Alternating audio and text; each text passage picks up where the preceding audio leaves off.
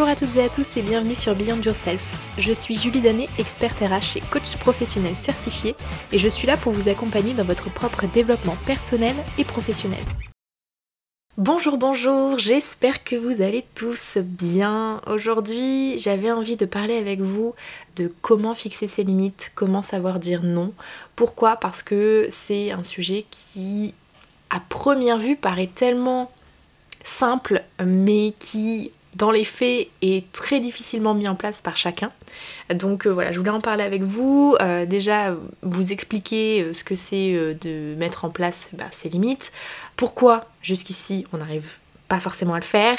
je voulais aussi vous parler du savoir dire non, puisque c'est une des limites aidantes qui est la plus simple sur le papier, mais qui finalement dans les faits n'est vraiment pas mise en place.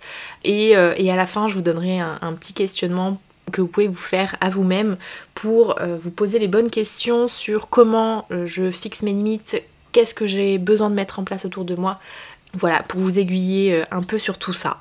Donc j'espère que ça vous plaira. En tout cas, si vous avez besoin d'en discuter pour aller un peu plus loin ensemble, n'hésitez pas à me contacter. Je suis joignable soit sur LinkedIn euh, sous le nom Julie Danet, soit sur Instagram, Beyond Yourself-du-bas coaching. Je me ferai un plaisir de répondre à tout ça. Et si jamais le podcast vous plaît, n'hésitez pas à le soutenir en vous abonnant déjà dans un premier temps et en me laissant une note ainsi qu'un commentaire sur Apple Podcast. Alors, dans un premier temps, c'est quoi une limite? Il faut savoir qu'on a deux types de limites. Il y a des limites aidantes et il y a des limites limitantes. Pour commencer, les limites limitantes, qu'est-ce que c'est? Ça, c'est des limites qu'on se met à nous-mêmes qui vont nous empêcher d'avancer, qui vont représenter un frein dans l'atteinte de nos objectifs, de nos envies. C'est quelque chose qu'on va pas aborder aujourd'hui particulièrement. Je pense que j'en ferai un, podcast euh, spécifique. Mais voilà, pour vous donner un exemple et vous illustrer un peu ce que je suis en train de vous dire, une limite limitante, ça va être quand on se dit je suis nul en maths. Euh, c'est une limite qu'on se fixe à nous-mêmes et qui forcément va nous conditionner euh, pour se dire voilà je suis nul en maths donc forcément pour progresser en maths ce sera un peu plus compliqué que quelqu'un qui se dit je suis super fort en maths. Voilà, même si on part avec les mêmes compétences de base. Donc, je vais pas m'étaler plus que ça euh, sur ce sujet-là, on reviendra dessus.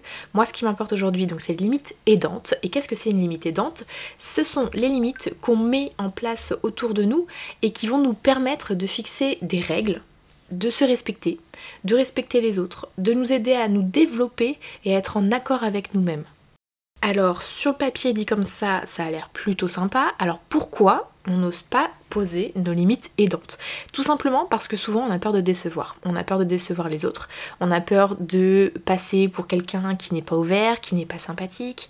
On peut avoir peur aussi de louper des opportunités. Donc on assouplit les règles et les limites qu'on met autour de soi pour s'adapter aux autres.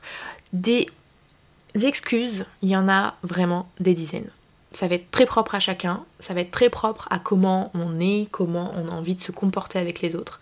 Et c'est pour ça qu'aujourd'hui je voulais parler des limites aidantes avec vous, parce que poser ces limites, c'est vraiment savoir se respecter soi-même et être en cohérence avec soi-même, et c'est quelque chose qu'on a tendance à oublier trop facilement.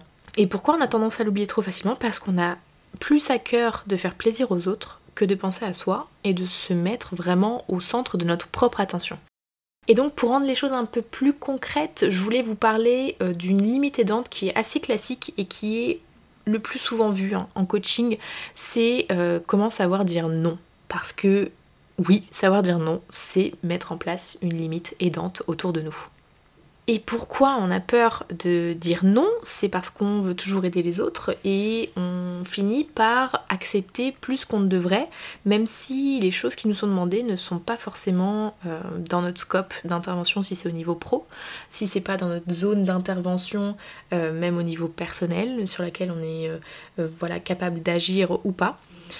Et pourquoi on fait ça? Bah, Parce qu'on a envie de faire plaisir, parce qu'on a envie de faire sa place dans la société, parce qu'on ne veut pas décevoir. Enfin voilà, des excuses, il y en a plein, comme je l'ai dit. Et finalement, moi, quand j'ai fait mes études de, coaching, là, je me suis euh, vraiment rendu compte de cet impact du savoir dire non grâce à une citation euh, que j'ai appris euh, lors de mes cours. C'est une citation de Jacques Salomé sur le savoir dire non. Et je pense que ça peut faire écho à d'autres personnes, donc je vais vous la donner. Donc Jacques Salomé a dit Oser dire non à l'autre, c'est oser dire oui à soi-même. Je vous laisse méditer un petit peu là-dessus. je pense que ça peut vraiment vous faire écho. Et euh, si on y réfléchit bien finalement, une personne qui sait dire non en étant ferme, en étant courtois, va être, je pense, davantage respectée qu'une personne qui va dire oui à tout, euh, que ce soit à une demande, que ce soit à des propos qui sont lancés. Euh, voilà, on va respecter plus une personne qui dit non en étant euh, droit dans ses bottes que quelqu'un qui va dire oui à tout. Si vous êtes honnête avec vous-même, vous savez que j'ai raison. Donc, on est d'accord, savoir dire non c'est important, mais il faut savoir le faire de manière positive et constructive. Ça, on est bien d'accord dire non pour le plaisir de dire non, de rembarrer quelqu'un parce que ça nous fait plaisir de pas faire plaisir à quelqu'un et même peut-être de l'énerver, euh, là c'est pas le même impact, on est bien d'accord. Donc là si on dit il faut savoir dire non, on le fait de manière positive et constructive. Je vous donne un exemple, ce sera peut-être plus simple à se projeter. Euh, vous êtes en plein travail, et les gens, ils ont la mauvaise habitude de venir systématiquement vous interrompre pour vous demander de faire une tâche qui ne vous incombe pas, qui n'est pas du tout dans ce que vous devriez faire de base. Oui, mais pourquoi ils font ça? Parce qu'ils savent que quand on vous demande quelque chose, vous dites systématiquement oui. Résultat, vous prenez du retard dans votre propre travail, vous êtes surchargé, vous n'avancez pas votre rythme habituel, ça peut générer du stress, etc., etc. Mais si vous dites à la personne, pour le moment je suis désolée, je peux pas t'aider, je suis en train de travailler sur mon propre projet, mais dès que j'ai du temps et si j'en ai, promis, je viens te voir et je vois ce que je peux faire pour t'aider. À votre avis, quelle va être la réaction de la personne en face? Moi, je pense que la personne en face, elle va comprendre totalement votre démarche. Et quand vous reviendrez vers elle plus tard, parce que vous lui avez promis de revenir vers elle, elle sera contente de vous voir revenir. Si la personne en face de vous n'a pas ce comportement-là, c'est qu'il y a un autre souci. Et à ce moment-là, c'est pas votre souci. Voilà, vous, vous êtes droit dans vos bottes, vous assumez, vous dites non parce que à l'instant T, ben, vous n'êtes pas capable de dire oui et vous vous êtes écouté, vous vous êtes respecté, vous avez respecté vos propres besoins. Donc là, effectivement, c'est un non qui va être accepté normalement plutôt bien. Par contre, si vous dites un non fermé, vous n'avez pas levé votre, votre, regard de votre, de votre PC, euh, vous n'avez pas du tout prêté attention finalement à la personne qui est venue toquer chez vous pour vous demander de l'aide, vous dites non juste pour dire non. Alors sauf si vraiment vous êtes dans une période de stress incroyable et là peut-être que la personne va comprendre en se disant oui c'est vrai c'est de ma faute euh, j'ai oublié que euh, effectivement en ce moment elle est sous pression. Et euh, c'est bien normal qu'elle n'ait pas le temps. Voilà c'est possible que la personne en face le prenne pas très très bien et même si à ce moment-là vous êtes respecté en disant non, votre impact sur le monde extérieur ne sera pas celui finalement que vous désiriez au début. Donc vraiment faites attention à poser ses limites, mais à être quand même dans l'écoute des besoins des autres et de faire en sorte qu'elles soient bien prises, bien acceptées, parce que vous aurez fait l'effort, vous, de les mettre en place correctement. Donc n'hésitez pas à faire, vous, le bilan euh, des limites aidantes que vous pouvez poser aux autres. Euh, posez-vous les bonnes questions. Quelles limites je pose aux autres? Quelles sont les limites qui m'aident à protéger mon espace et qui respectent les autres dans mon environnement? Qu'est-ce que je fais quand une personne enfreint mes limites? Comment je fais pour faire respecter cela? Quelles limites me permettent d'être en accord avec moi-même et quelles sont celles qui me permettent de préserver mon énergie et mes besoins? Quelles limites me permet d'évoluer et d'avancer vers mes objectifs et mon bien-être. Si vous vous posez ces questions-là, que vous prenez le temps d'être honnête avec vous-même, de pas vous mentir, il n'y a que vous qui, qui avez besoin de savoir ce que vous allez vous dire sur ces questions. Faites le travail de vous poser et de dire ok, de quoi j'ai besoin maintenant? Qu'est-ce que je peux mettre autour de moi en place? Quelles sont les règles? Quelle est la bulle que je vais me créer autour de moi pour respecter mes besoins à l'instant T. Les limites aidantes que vous allez poser ne seront peut-être pas les mêmes aujourd'hui que dans 6 mois. Pourquoi? Parce que à l'instant T, vous allez avoir des objectifs, vous allez avoir des envies, vous allez avoir des besoins qui vont évoluer par la suite. Donc les besoins que vous aviez hier ne sont pas les mêmes besoins qu'aujourd'hui et ne seront pas les mêmes besoins que demain. Donc ça c'est un exercice qu'il faut que vous fassiez assez régulièrement euh, puisque euh, vous allez évoluer comme pour tout et du coup, faut vous adapter forcément avec ce que vous allez mettre en place pour vous.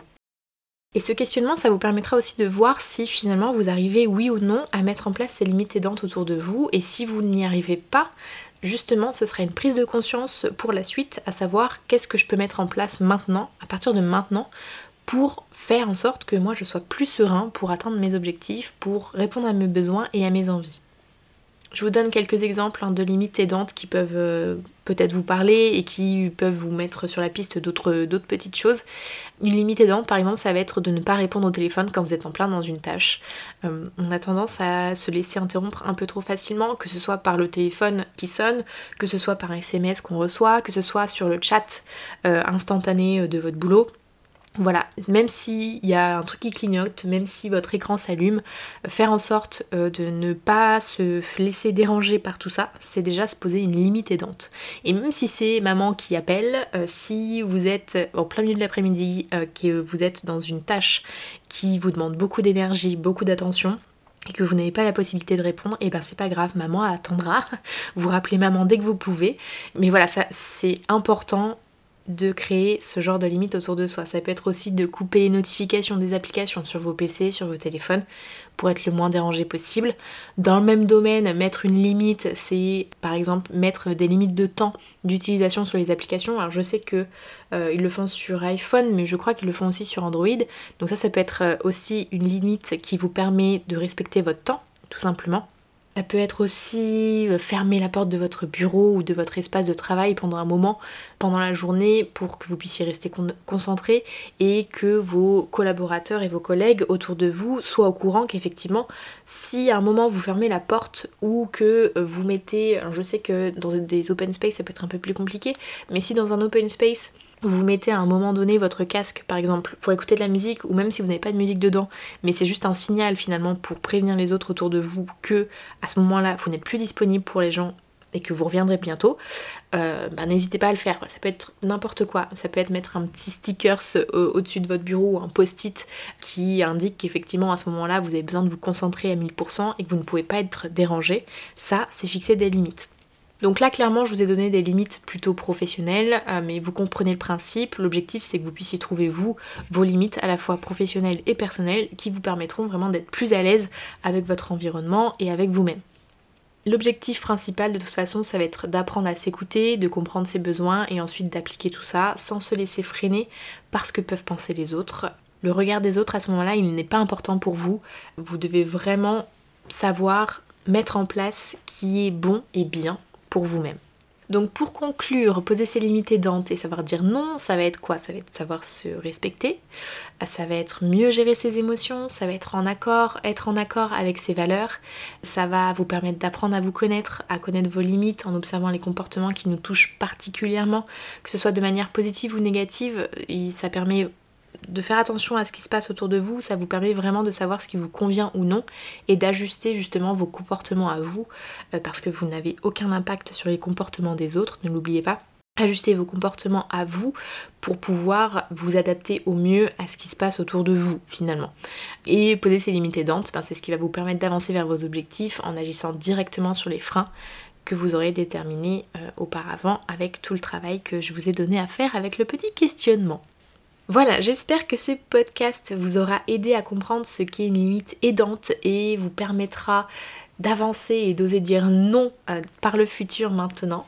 Euh, n'hésitez pas à venir partager avec moi ce que vous avez pensé de ce podcast sur les réseaux sociaux, donc Instagram ou LinkedIn comme je l'ai indiqué au début. Et je me ferai un plaisir d'en discuter avec vous si vous avez besoin d'en discuter un peu plus longuement. Je vous souhaite une très bonne semaine, très bonne introspection pour savoir ce qui est bon pour vous en termes de limites aidantes. Et euh, je vous dis du coup à mardi prochain. Ciao